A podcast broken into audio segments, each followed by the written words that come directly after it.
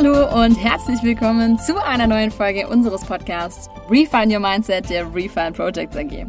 Wie immer mit mir, Selina, Lean Transformerin bei Refine, aber heute mal alleine.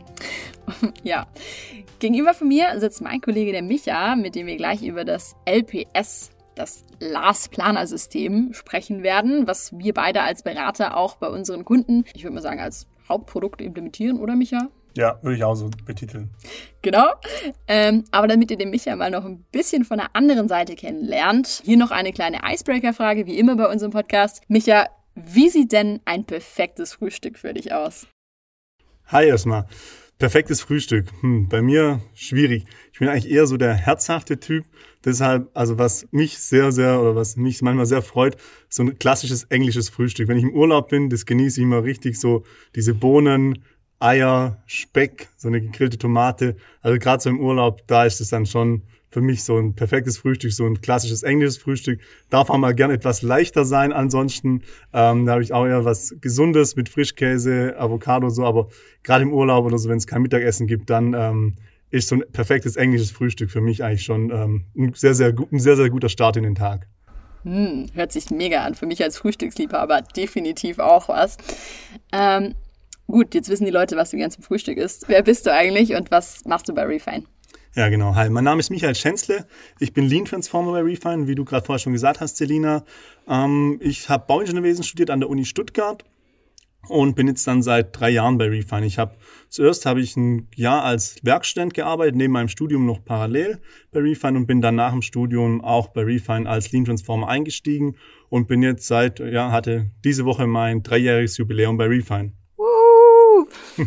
genau. Da, davor habe ich, ähm, ja, ich habe ein Abitur gemacht, habe schon während meiner Schulzeit habe ich ähm, häufig auf der Baustelle gearbeitet, beim Heizungsbau, auch Zimmermann, Dachdecker habe ich gemacht und ähm, dann auch nach meinem Abi habe ich zuerst noch als Heizungsbauer gearbeitet, weil einfach für mich schon immer die Faszination Bauen, die Baubranche allgemein, wirklich diese Prozesse auf der Baustelle, dass man wirklich sieht, was man, was man macht, welche Wertschöpfung man betreibt auf der Baustelle. Das hat mich einfach fasziniert und auch natürlich die technische Umgebung und so weiter. Für mich war schon immer klar, dass ich was Technisches machen möchte und der Entschluss ist dann während meiner Schulzeit gereift, dass es das Bauwesen sein sollte. Und so bin ich dann auch zur Baubranche gekommen und habe dann Bauingenieurwesen studiert. Während meinem Studium ja, wusste ich dann noch lange nicht so wirklich, was ich genau machen will und in welche Richtung es gehen will. Klar, wie gesagt, das Technische hat mich schon immer interessiert, aber ich bin dann eigentlich mehr oder weniger durch Zufall auf Lean gestoßen und dann auch auf Refine und so bin ich dann in diese ganze ähm, Lean-Schiene reingeraten, weil ich eben auch gemerkt habe durch die Erfahrung, die ich auf der Baustelle gesammelt habe, was eigentlich die wirklichen Probleme sind und wo man den Vorarbeitern und den Arbeitern auf der Baustelle helfen kann. Und darum freue ich mich eben auch, dass ich jetzt heute das Last Planner System ähm, vorstellen darf und erläutern darf, weil für mich genau das eigentlich ähm, ein Hauptkernelement ist, wie man Mehrwert auf der Baustelle erzeugen kann, gerade bei den Leuten, die dann wirklich die Wertschöpfung auf der Baustelle äh, erzeugen, die Vorarbeiter und die Arbeiter. Das war eigentlich die perfekte Überleitung in unser heutiges Thema, nämlich das Last Planner System. Also ich fange mal ganz vorne an und zwar ähm, es gab die Erkenntnis, dass nur 54 Prozent aller geplanten Tätigkeit ähm, äh, auf der Baustelle ausgeführt werden, wenn man nur eine Woche in die Zukunft schaut. Das heißt, die sind auf mehrere Großprojekte, auf viele Großprojekte gegangen und haben da die Leute gefragt, was plant ihr nächste Woche zu tun? Haben sie es aufgeschrieben und sind eine Woche später wieder hingegangen und haben dann wirklich evaluiert, was davon habt ihr tatsächlich geschafft. Und da kam raus, dass im Durchschnitt nur 54 Prozent der Tätigkeiten ähm, tatsächlich ausgeführt werden. Das ist natürlich ein sehr, sehr niedriger Wert. Drum hat im Jahr 2000 Professor Glenn Ballard und Gregory Howell gemeinsam das Last Planner System entwickelt. Und das Last Planner System ist eine kurzzyklische, detaillierte Produktionsplanung, die einfach ähm, den Fokus auf Kollaboration unter den einzelnen Beteiligten in der sowohl Ausführung als auch Planung, da kommen wir nachher auch noch dazu, dass man ähm, das Lastplanungssystem ganz einfach in der Ausführung als auch in Planungsprozessen ähm, einsetzen kann. Und ähm, es basiert einfach auf der Kollaboration zwischen diesen einzelnen Personen. Ähm, da ist ganz wichtig, wenn man den Namen hört, Lastplaner-System, was eigentlich da dahinter steckt, nämlich Last Planner, dass tatsächlich der letzte Planer auf der Baustelle da integriert werden soll. Weil es gibt ja auch so schon sehr viele Terminpläne und so weiter. Allerdings werden die immer auf einer sehr hohen Flughöhe von jemandem erstellt, der eigentlich auch von der Baustelle an sich, was da die Schwierigkeiten sind, keine Ahnung hat. Beziehungsweise sehr wenig Ahnung hat, muss man sagen. Die wirklichen Schwierigkeiten vor Ort, auch in der Abstimmung mit den anderen Gewerken, die hat eigentlich immer nur dieser sogenannte letzte Planer, das ist dann der Vorarbeiter, oder auch in der Planung, dann tatsächlich der, der wirklich zeichnet, da nützt mir nichts, wenn mir ein Geschäftsführer sagt, ähm, ja, was sie da gedenken zu tun. Wenn aber tatsächlich der, der Architekt, der dann zeichnet oder der TGA-Planer, der dann die Schemen erstellt, wenn mir der dann sagt, okay, nee, das bra brauche ich einfach länger, dann nützt es mir viel mehr, wie wenn der, mir der Geschäftsführer hier irgendwelche Informationen gibt, obwohl, obwohl er selber gar nicht in die Prozesse integriert ist. Jetzt wissen wir ungefähr, wo es herkommt und ähm, wieso man denn überhaupt das Last-Planer-System entwickelt hat. Jetzt würde ich mir als jemand, der das noch nie angewendet hat, natürlich die Frage stellen, und wie sieht das Ganze jetzt in der Anwendung aus? Genau, um da drauf einzugehen, ähm, ist vielleicht eine Metapher oder so eine bildliche Vorstellung ganz gut, wenn man sich so ein äh, Flugzeug in verschiedenen Flughöhen anschaut. Wenn man da auf dem Fenster sieht, was man dann sieht. Wenn wir ganz oben anfangen auf 10.000 Meter, wirklich hier ähm, in Reiseflughöhe sind, wenn man da rausschaut, da erkennt man nicht viel. Und genauso starten wir auch im Lastplaner-System. Am Anfang ist immer der Gesamtprozess und die Kompetenzbildung wichtig. Das heißt, also wir als Refine, wir starten da mit einem Vilego-Workshop, wo wir wirklich ähm, anhand von einer Simulation, wie wir ein Lego-Haus bauen, ja, da schaffen wir Kompetenzbildung und erklären den Leuten den Mehrwert vom Lastplaner-System, aber auch die grundlegende Anwendung, die verschiedenen Elemente des Lastplaner-Systems und ein Teil auch noch Lean allgemein, die fünf Lean-Prinzipien und so weiter, weil diese Kompetenzbildung einfach wichtig ist für das Mindset. Wir arbeiten dann ähm, ja teilweise bis zu zwei oder drei Jahre zusammen mit den Leuten im Projekt und da sollte man einfach wirklich Fokus auf die Kompetenzbildung am Anfang setzen um den Leuten so ein Mindset zu schaffen und auch ein Verständnis zu schaffen, warum wir das Ganze machen und auf was es hier zu achten gilt. Ja, du hast schon angesprochen, Micha, vor allem das Mindset ist ja auch wichtig, weil Lean ist ja keine Methode oder ein Werkzeug, sondern die Philosophie dahinter. Und Last Planer System ist eigentlich unser Werkzeug, diese Philosophie den Teams ein Stück weit näher zu bringen, oder? Genau, so sehe ich das auch. Und eben um, wie du es jetzt gerade gesagt hast, um die Leute da abzuholen, um auf diesen gemein, das gemeinsame Verständnis darüber zu schaffen, ist diese Kompetenzbildung am Anfang so wichtig. Danach kommen wir dann zur Gesamtprozessanalyse und diese Gesamtprozessanalyse ist einfach sehr wichtig fürs gemeinsame Verständnis, da wir uns anschauen, welche sind die logischen Prozesse, welche ist die logische Reihenfolge der Prozesse, die wir nacheinander abarbeiten müssen, um zu unserem gemeinsamen Ziel zu kommen, unser Projekt abzuwickeln. Wir arbeiten im Lastplansystem immer im Pull-Prinzip, das heißt, wir schauen uns den Zielzustand an, wir schauen uns später auch den Zielmeilenstein, den Zieltermin an und von da aus gehen wir von rechts nach links im Pull-Prinzip vor. Und so gehen wir dann auch in der Gesamtprozessanalyse vor. Wir schauen uns an, okay, was ist die letzte Tätigkeit, was ist der letzte Prozess, der hier stattfinden muss. Und danach schauen wir, was brauchen wir, um diesen Prozess stattfinden lassen zu können, welche Vorleistung brauchen wir und gehen so Schritt für Schritt bis nach, ganz nach vorne zum ersten Prozess. Hier ist wichtig zu sagen, wenn wir das machen mit Post-its, dann ist ja ein Prozess immer ein Post-it. Aber dieser Prozess, der hat noch, wie ich vorher gesagt habe, keine Zeitdauern hinterlegt, auch keinen Termin. Das kann ein formaler Prozess sein, wie einreichen Bauantrag, das eigentlich eher ja, an einem Tag passieren kann. Allerdings kann auch ein Post-it genauso gut sein, die Ausführungsplanung oder der Aushub in der Ausführung, der über mehrere Wochen oder Monate geht. Das ist alles immer nur abgebildet durch einen Prozess. Denn hier geht es wirklich einfach nur um logisches Verständnis, gemeinsames Verständnis und auch um die Integration aller Projektbeteiligten ins Projekt. Weil auch gerade für uns als Berater, die an frischen Projekt kommen, ist einfach gut, wenn man da mal abgeholt wird. Ähm, bauen sind eigentlich immer die gleichen Prozesse, ja, Allerdings bauen wir trotzdem auf, jeden, auf jeder Baustelle etwas anders. Es sind immer andere Schwierigkeiten, es sind andere Abhängigkeiten und auf die müssen wir da eben achten. Und darum ist diese Gesamtprozessanalyse so wichtig, einfach um für uns, aber auch für alle anderen reinzukommen in das Projekt, sich erstmal gemeinsam ein gemeinsames Verständnis zu bilden und zu schauen, welche Prozesse müssen nacheinander erfolgen. Für die, die jetzt nicht aus der Baubranche kommen, ich glaube, die Gesamtprozessanalyse kann man auch ganz gut an einem Alltagsbeispiel mal verbildlichen und vielleicht auch mal für seine privaten Prozesse anwenden. Ich weiß nämlich tatsächlich, dass einer unserer Kollegen ähm, privat auch eine Gesamtprozessanalyse bei sich im Zimmer hängen hat und die ihm sehr viel bringt. Micha, hast du da vielleicht ein Beispiel? Genau, zum Beispiel, man kann es an, man an jedem Prozess machen, wie du gerade eben schon gesagt hast, Selina. Ähm, ein einfaches Beispiel ist, wenn ich mir, wenn ich Tee trinken möchte.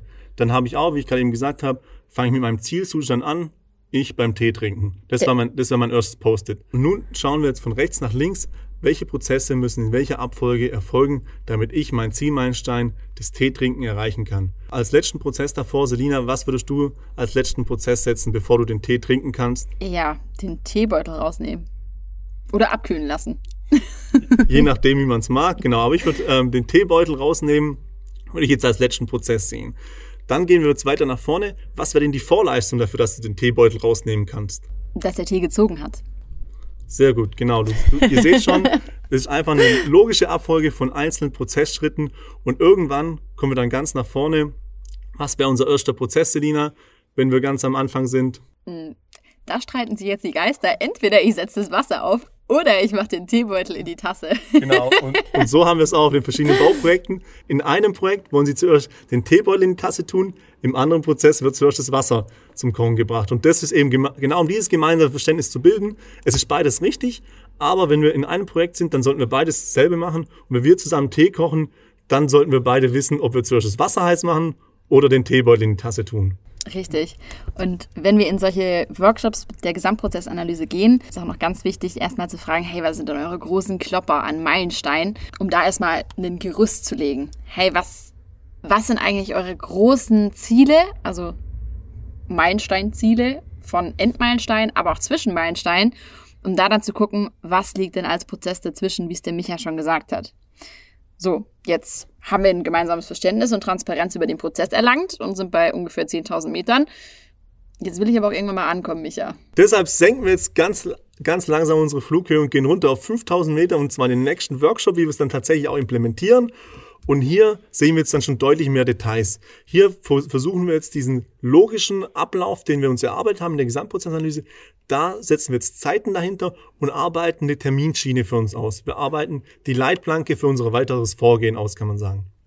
Auf den 5000 Metern, um in dieser Metapher zu bleiben, da schauen wir jetzt hier wirklich, da sehen wir konkret auf die nächsten vier bis sechs Monate schauen wir runter, schauen da auf Wochenbasis genau unsere Prozesse an, haben die Meilensteine, die wir gerade eben schon besprochen haben, die brechen wir runter, die verorten wir auf, unserer, auf unserem Zeitstrahl und überlegen uns, welche einzelnen Prozesse müssen da erfolgen, damit diese Meilensteine erreicht werden. Nehmen hier unsere Gesamtprozessanalyse zur Hilfe. Da haben wir eigentlich alle Prozesse abgebildet. Und nun gilt es, da wirklich die Abhängigkeiten anzuschauen, wochengenau zu, einzuplanen, was kann ich tun, welche Vorleistung brauche ich und dann wieder von rechts nach links, wie wir es schon gesagt haben, ausgehend von den Zielmeilensteinen, gehen von rechts nach links im Pull-Prinzip vor und kommen so bis zum heutigen Tag, an dem wir dann den Workshop haben, kommen so zurückgerechnet ähm, an, an Ziel an. Und die Leitplanke für unsere sechs Wochen Vorschau. Ja, du bist ja schon beim nächsten Schritt, Micha. Auf welcher Flugebene sind wir denn jetzt mit der sechs Wochen Vorschau? Wir sind jetzt von ganz oben 10.000 Meter, 5.000 Meter. Jetzt kommt die sechs Wochen Vorschau. Wo sind wir da? Genau. Was, was sehen wir schon, wenn wir aus dem Flugzeug schauen? Genau, jetzt sind wir dann auf 1000 Meter und hier ist jetzt der Detailgrad schon sehr hoch. Wenn ihr aus, aus dem Flugzeug schaut, aus 1000 Meter, da seht ihr schon Autos, da seht ihr in die Vorgärten der Leute, da seht ihr schon wirklich sehr viele Details und so geht's uns jetzt nämlich auch. Wir sind jetzt nämlich wirklich auf einem Zeitstrahl von sechs Wochen und in den nächsten sechs Wochen, da kann man schon wirklich sehr genau sagen, was man da plant zu tun. Und hier brechen wir jetzt die Prozesse, die wir vorher auf Wochenbasis im Meilenstein- und Phasenplan aufgestellt haben, die brechen wir jetzt runter. Da schauen wir uns die nächsten sechs Wochen an und übertragen die Prozesse. Ein Post-it, was damals eine Woche war, ist jetzt nur noch ein Tag. Und jetzt haben wir nämlich die Möglichkeit, die Schnittstellen genau abzustimmen. Tagesgenau wirklich abzustimmen, wer befindet sich in welchem Bereich. Drum schreiben wir auf unsere Post-its nicht nur unsere Tätigkeit, unsere Vorleistung drauf, sondern auch in welchem Bereich arbeite ich und mit wie vielen Personen. Einfach um da auch zu sehen, okay, ist, bin ich wirklich im richtigen Bereich und überschneiden sich nicht die Prozesse. Weil das ist auch wieder ein Punkt gemeinsames Verständnis. Ja, wenn der Maler in einem Bereich arbeiten will, dann ist vielleicht schlecht, wenn ich da als Trockenbauer auch gerade noch arbeiten will. Einfach solche Dinge solche Abstimmungen zu machen, ähm, dient dann die sechs Wochen Vorschau, wo wir tagesgenau uns wirklich abschauen können, wie behindern wir uns nicht gegenseitig, wie können wir uns gegenseitig zuarbeiten und wie schaffen wir gegenseitig Mehrwert für den anderen, dass wir alle ja, Spaß an der Arbeit haben und frei von Störungen arbeiten können. Das ist dann das Ziel und das schaffen wir, wenn wir die sechs Wochen Vorschau aufsetzen, auf Basis von unserem Meilenstein- und Phasenplan, gehen tagesgenau, detailliert die nächsten sechs Wochen durch. Ich kenne es ja von meinen Teams immer, die dann immer sagen, yo, Selina, ähm, wie soll ich jetzt meine Tätigkeit auf Tagesbasis runterbrechen? Wie soll ich jetzt sagen, was ich am Tag in sechs Wochen mache? Geht's dir da auch so? Klar, das kommt natürlich immer, es werden, es werden immer Ausreden gesucht und es ist meistens auch immer alles klar und es ist trotzdem sehr schwer, dann die nächsten sechs Wochen auszusuchen, genau. Ähm, allerdings, meiner Meinung nach, die sechste Woche ist da gar nicht so sehr im Fokus. Die planen wir ein, da planen wir die Prozesse ein und schauen da schon mal drauf, ja, okay, ähm, was können wir da tun, welche Vorleistungen müssen bis da sein. Aber wir haben ja auch gesagt, wir arbeiten im Pull-Prinzip von rechts nach links. Das heißt, wir schauen eigentlich in, diesen, in der sechsten Woche, okay, was muss in der fünften Woche und was muss in der vierten Woche passieren, dass ich in sechs Wochen anfangen kann. Und dementsprechend hat, wenn da ein Prozess in der vierten Woche klebt, schaut der wieder, welche Prozesse müssen da als Vorleistung da sein. Und so kommen wir dann eben zurück bis in den aktuellen anstehenden Woche und die sprechen wir wirklich detailliert durch. Da liegt unser Fokus drauf, die muss sitzen, weil die in den PEP-Besprechungen, den wöchentlichen PEP-Besprechungen, da sind wir jetzt dann schon in unserer Next-Flughöhe. Geht schnell hier. wir sind nämlich auf 100 Metern jetzt hier, ähm, schon kurz vor der Landung und sind in unseren wöchentlichen PEP-Besprechungen. Die finden wöchentlich an einem Regeltermin statt in unserem Big Room auf der Baustelle. Ich weiß, was dahinter steckt, aber was ist eine PEP? PEP steht für Produktions-, Evaluations- und Produktionsplanungsbesprechung. Und ihr seht schon, warum wir da eine Abkürzung benutzen, ist auch für jedes Mal, mich, jedes Mal für mich ein Zungenbrecher. Genau, wie ihr es schon am Namen gehört habt, Produktionsevaluation. Wir schauen uns zuerst die vergangene Woche an, was ist hier passiert und was ist hier nicht passiert, evaluieren das Ganze und wir haben dann die Verzögerungs- und Störungsanalyse, unsere VSA, um wieder eine Abkürzung reinzubringen. Und auf dieser Verzögerungs- und Störungsanalyse, dann wird zehn Hauptgründe definiert, warum die Prozesse nicht geklappt haben in der vergangenen Woche. Das sind fehlende Vorleistungen, Änderung der Priorität, einfach diese Gründe. Und das machen wir aus folgendem Grund. Wir wollen hier niemanden an Pranger stellen und sagen, okay, du hast in den letzten Wochen nicht geliefert, sondern, wie ich am Anfang schon gesagt habe, wir wollen einen kontinuierlichen Verbesserungsprozess erreichen. Und deshalb schauen wir da wirklich, was hat nicht geklappt und wenn es nicht geklappt hat, warum hat es nicht geklappt clustern das Ganze dann und so können wir einfach einen Trend erkennen. Okay, das Projektteam hier, da ist die Vorleistung das Problem oftmals. Hier haben wir dann das fehlende gemeinsame Verständnis haben wir hier.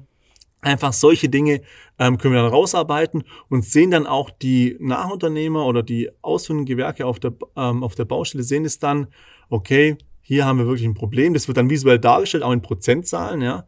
Und so haben wir auch einfach einen Hebel, an dem wir ansetzen können. Ja, weil wir wollen ja, wie gesagt, wir wollen daraus lernen und wir können nicht daraus lernen, wenn wir nicht wissen, was falsch läuft. Und deshalb am Anfang diese Produktionsevaluation. Um da jetzt spaßeshalber noch eine Abkürzung reinzubringen, diese Prozentzahl, die der Micha gerade erzählt hat, die wir da auswerten, ähm, ist der AEZ-Wert, nämlich der Wert bzw. der Anteil der eingehaltenen Zusagen, die das Team ähm, die Woche drauf bzw. davor gegeben hat und sicher zugesagt hat, hey, so wie wir das jetzt zugesagt haben, so funktioniert's. Und daran messen wir sie. Genau.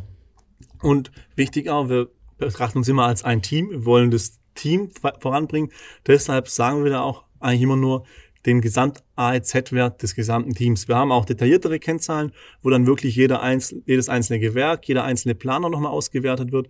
Allerdings wollen wir wirklich als Team uns fokussieren, denn wir können alle immer nur gemeinsam unseren AEZ-Wert steigern oder auch nicht weil ähm, die Vorleistungen, die nicht vorhanden sind, da kann ein einzelnes Gewerk nichts dazu, sondern das liegt immer am gesamten Projektteam und das ist auch ganz wichtig. Das sage ich auch immer an allen Workshops am Anfang.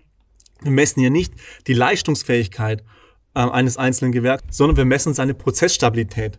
Und ob mein Prozess stabil ist oder nicht, da kann ich erstmal selber nicht viel dazu, sondern das hängt wirklich auch von Wetter ab, das hängt von Vorleistungen ab, das hängt von vielen Umständen ab, ob mein Prozess stabil ist. Und wenn ich einen hundertprozentigen AEZ-Wert habe, dann ist mein Prozess stabil. Und genau dahin wollen wir. Und das heißt noch lange nicht, ob ich jetzt gut arbeite oder schlecht arbeite, sondern nur, dass ich einen stabilen Prozess habe. Und das ist das Ziel, das wir erreichen wollen in unseren PEP-Besprechungen mit unserem Last Planner System. Ja, wir sind jetzt schon bei den letzten 100 Metern knapp vorm Boden. Was fehlt jetzt noch, um die letzten Meter runterzukommen? Wie du jetzt gesagt hast, was, was da noch fehlt, das habe ich auch schon angerissen in den PEP-Besprechungen ein bisschen. Wir kommen dann wirklich auf null Meter und da sind wir dann tatsächlich am Ort und sehen, was ist passiert und was ist nicht passiert. Da sind wir bei unseren Kennzahlen, da sind wir bei der Verbesserung, die einhergeht mit den Kennzahlen. Denn, wie auch gerade vorher schon wieder gesagt, unser Ziel ist es, uns ständig zu verbessern im Lastplaner-System. Das ist kein statischer Prozess, sondern wir wollen immer alles hinterfragen, alles evaluieren und probieren zu verbessern. Das gilt für unser Lastplaner-System im Allgemeinen, aber das gilt auch wirklich für die Leute in der Planung, in der Ausführung, mit denen wir das dann gemeinsam machen. Und die sollen dann hier daraus lernen, aus diesen Kennzahlen, die wir erhoben haben, aus den Störungen, die wir in der vergangenen Woche haben. Denn wenn wir schon die Fehler machen, dann sollten wir wenigstens dieses Geschenk nehmen, dass wir erfasst haben, warum wir den Fehler denn gemacht haben und versuchen, dass es in der nächsten Woche nicht mehr am gleichen Fehler scheitert. Und wenn wir hier ein Projekt haben über zwei Jahre und wenn wir es schaffen, jede Woche einen Fehler aus der Vergangenheit auszumerzen, dann irgendwann haben wir einen richtig stabilen Prozess und das sollte auch unser Ziel sein im Lastplaner-System. Äh, vielleicht nochmal ein kurzer ähm, Zwischenschub für die, die ähm, unser System bzw. unsere analoge Arbeitsweise oder digitale Arbeitsweise noch nicht kennen. Ähm, das von der Plantafel gesprochen. Bei uns ist eine Plantafel. Man kann sich das vorstellen wie eine Art Whiteboard in länglich. Eine Tafel bildet genau eine Woche ab. Und wenn wir dann in der sechs Wochen Vorschau sind, haben wir genauso sechs Tafeln, also ah, sechs Wochen vor uns. Und ähm, ja, wenn die eine Tafel vorbei ist in der Evaluation, nehmen wir da alles runter und packen sie einfach wieder an Anfang. Und so haben wir immer wieder die sechs Wochen. So, jetzt sind wir eigentlich schon wieder fast am Ende, weil wir sind jetzt unten angekommen. Wir sehen alles. Ich sehe auch schon das Ende, du auch. Ja, ich habe das Ende auch in Sicht. Sehr cool. Ähm, bevor wir zu den Quick Learnings kommen, was sind so deine Erfahrungen bei der Implementierung des Lastplaner-Systems in Teams? Für mich das A und das O von einem erfolgreichen Lastplaner-System ist, dass man es vollumfänglich implementiert ähm, dass man nicht sagt, ja, wir haben keine Zeit oder ähm, ja, das ist für uns nicht so wichtig, dass wir eine Gesamtprozessanalyse machen oder es braucht nicht jeder die Lego-Schulung und so weiter, sondern dass man das LPS wirklich ganzheitlich implementiert, dass man Step by Step jede einzelne Flughöhe hier durchgeht, wie wir es gerade eben gesagt haben. Und da wirklich die Kompetenzbildung des A und O. Die Leute müssen verstehen, warum sie das machen und was die Mehrwerte sind und die ganzen Hintergründe. Einfach drum für mich ähm, e-, elementar für ein erfolgreiches Lastplansystem ist das Verständnis und Gesamtprozess, das wir ganz am Anfang setzen, weil nur wenn das Fundament gut ist, wenn wir beim Bauen bleiben, nur wenn das Fundament gut ist, kann das Haus, das ich drauf baue, ähm, auch stehen bleiben. Und so ist bei einem guten LPS auch, bei einem erfolgreichen LPS auch. Und natürlich auch noch wichtig, die Menschen zusammenbringen. Das war jetzt auch für uns schwierig. Ähm, wir haben das Ganze auch jetzt digital gemacht und auch da war wirklich, haben wir gesehen, es ist nicht ganz so einfach, wenn man nicht zusammen mit diesen Leuten in unserem Big Room, wo wir wirklich alle Informationen sonst haben. Ich habe jeden einzelnen Projektbeteiligten, jeder, der auch was mit diesem Projekt zu tun hat, sollte da in dem Big Room drin sein. Das heißt, wenn ich eine Frage habe, wenn ich eine Vorleistung brauche, wenn mir eine Information fehlt, dann kann ich die mir hier einholen. Ja, und das einfach diese Menschen zusammenbringen zur Kollaboration, zur intrinsischen Zusammenarbeit führen, das ist eigentlich ähm, das Coole und auch das Ziel, was wir im ähm, Lastplaner-System haben. Das waren doch schöne Abschlussworte. ähm, ja, aber wie ich es auch schon im letzten Podcast gesagt habe, unser Podcast ist nicht unser Podcast ohne die fünf Quick Learnings. Micha, in fünf Quick Learnings, was ist das Wichtigste zu wissen im Lastplaner-System oder über das Lastplaner-System? Genau, meine fünf Quick Learnings. Ich würde zum einen gerade nochmal das aufgreifen, was ich gerade eben gesagt habe, wie elementar das Verständnis ist einfach im Lastplaner-System, dass man die Leute schulen muss, dass man eine ordentliche Kompetenzbildung machen muss mit den Leuten. Das wäre mein erster Punkt, ähm, mein Quick Learning, weil ich eben schon ausführlich erläutert habe. Ähm, mein zweiter Punkt wären dann, wie auch schon gerade eben gesagt, einfach die Menschen, dass wir Menschen zusammenbringen. Bauen ist ein sozialer Prozess über das Last-Planner-System. Da schaffen wir wirklich eine Plattform, wie die Leute miteinander kommunizieren können. Auch wir geben diesen letzten Planern, die Vorarbeiter auf, in der Ausführung oder die Zeichner dann ähm, in der Planung, denen geben wir eine Plattform, wie sie miteinander kommunizieren kommunizieren können, wie sie miteinander arbeiten können. Und diese Abstimmung wird ja sonst auch getroffen. Ja? Die sprechen ja mit, auf der Baustelle miteinander. Aber hier geben wir ihnen einfach die Möglichkeit, das Ganze visuell auch darzustellen, mit den Post-its auch mal drei Wochen in die Zukunft zu schauen, da eine Abstimmung zu treffen und das festzuhalten, ja, wie eine Art kleines Protokoll für die, denen geben wir einfach da die Möglichkeit, selber für sich, aber auch für die anderen auf der Baustelle Wertschöpfung zu betreiben. Ja, das wäre mein zweites Quick Learning. Dann hatte ich es ja gerade eben schon gesagt, ähm, auch, dass es auch in der Planung gut funktioniert. Und ähm, hier auch, ähm, es wird immer wieder gefragt, oder wenn wir ein Planungsprojekt aufsetzen, dann sagen die Leute meistens, nee, das funktioniert in der Planung nicht, funktioniert nur in der Ausführung. In der Ausführung sagen dann viele, nee, das funktioniert vielleicht in der Planung, in der Ausführung nicht. Aber ich kann euch beruhigen, es funktioniert überall. Und das ist auch das Coole an so einem Lastplaner-System. Und deshalb auch gerade in der Planung, ich habe selber schon sehr viele Planungsprojekte auch sehr lange betreut. Und auch da gibt es wirklich sehr, sehr viele Mehrwerte. Und da mein größter Mehrwert einfach auch das Pull-Prinzip und ich glaube, jeder Planer oder jeder, der was mit der Planung im Bauwesen zu tun hat, weiß, dass es da oft ähm, ganz vorne ähm, hapert oder dass da ganz vorne die Information fehlt und zwar vom Bauherrn, vom Nutzer später. Und hier kann man einfach das Pull-Prinzip, wenn man die beiden integriert, den Bauherrn oder den Nutzer, manchmal sind es dieselben, manchmal sind es unterschiedliche Leute, wenn man die integriert in das Last-Planner-System, dann kann man wirklich den Prozess transparent von ganz hinten bis ganz nach vorne aufrollen und hat so einen stabilen Prozess. Denn auch die müssen dann Post-its kleben und auch den ihren Prozess messen wir dann, ob den ihr Prozess stabil ist. Und So ähm, schaffen wir dann Mehrwert für die Planer und ich glaube, ähm, das ist generell im Interesse der Planer ähm, auf der Baustelle. Die wollen es zwar nicht so sehen, ähm, dass das Lastplansystem auch da Mehrwert bietet, aber ähm, ich bin davon überzeugt, dass es sowohl in der Planung als auch in der Ausführung sehr gut funktioniert. Dann mh, mm, mein viertes Quick Learning, das kurzzyklische Lernen einfach. Wir arbeiten wirklich jede Woche, arbeiten wir zusammen, adaptieren unsere Planung, was ich in der letzten Woche geklebt habe, wenn es nicht innerhalb dieser einen, dieser einen ominösen eingefrorenen Woche ist, ähm, ist nicht eingefroren. Das können wir immer adaptieren, da können wir uns immer Gedanken machen, denn wir haben jede Woche neue Informationen, wir sehen jede Woche, was nicht ähm, geklappt hat und so können wir da einfach kontinuierlich unsere Planung anpassen, adaptieren. Und dann ganz zum Schluss, um den Bogen wieder zu Lean allgemein zu spannen und zu unserem Punkt zum Schluss, ähm, das kontinuierliche Verbessern einfach. Das, dass wir den Status quo immer hinterfragen, das, was wir, auch wenn wir den Meilenstein-Phasenplan, den wir auch fortschreiben müssen, auch das, was wir im letzten Meilenstein-Phasenplan geklebt haben, wo wir uns da Gedanken gemacht haben, was wir in vier Monaten tun sollen. Beim nächsten Meilenstein-Phasenplan ähm, sieht es vielleicht schon wieder ganz anders aus. Ähm, drum tun wir da auch immer, haben wir auch noch immer nur diesen bestimmten Zeitspanne, die wir da abbilden, weil es passiert so viel auf der Baustelle. Wöchentlich gibt es neue Informationen und ähm, drum einfach dieses kontinuierliche Verbessern, dieses kontinuierliche Anpassen der Prozesse. Cool. Danke dir, Micha. Gerne. ähm, war auch dein erster Podcast, richtig? Genau, und auch ein bisschen spontan, aber. Total. Ich glaube, ohne Drehbuch haben wir den jetzt gemacht. genau, aber ich, ich glaube, der ist ganz gut geworden. Ja, jetzt haben wir, glaube ich, ein gutes Abschlusswort gefunden und ihr kennt es ja schon, wie immer, wenn euch der Podcast gefällt, abonniert uns sehr gerne. Aber auch nicht nur den Podcast, sondern auch uns als Refine auf unseren sozialen Kanälen wie LinkedIn, Instagram, Twitter, Xing, die volle Bandbreite. Ja, wir freuen uns aber auch immer über Feedback. Ihr wisst es ja, podcast at refine.team. Da könnt ihr uns gerne auch mal ähm, eine Nachricht hinterlassen. Für Verbesserungen sind wir immer offen. Und wichtig zu erwähnen wäre noch, das war die letzte Folge vor der Sommerpause. Äh, wir werden jetzt erstmal eine kleine Sommerpause einlegen und melden uns danach in aller Frische mit ganz vielen spannenden neuen Themen. Ähm, auch wieder Richtung Mindset. Der Nico Weisbecker wird auch nochmal etwas zur Mimikresonanz sagen. Also wir haben da noch ganz viele spannende Themen im Petto. Seid gespannt, wir freuen uns auf euch oder Micha. Genau. und ja, Habt einen schönen Sommer und genießt das Wetter. Ciao, macht's gut. Ciao.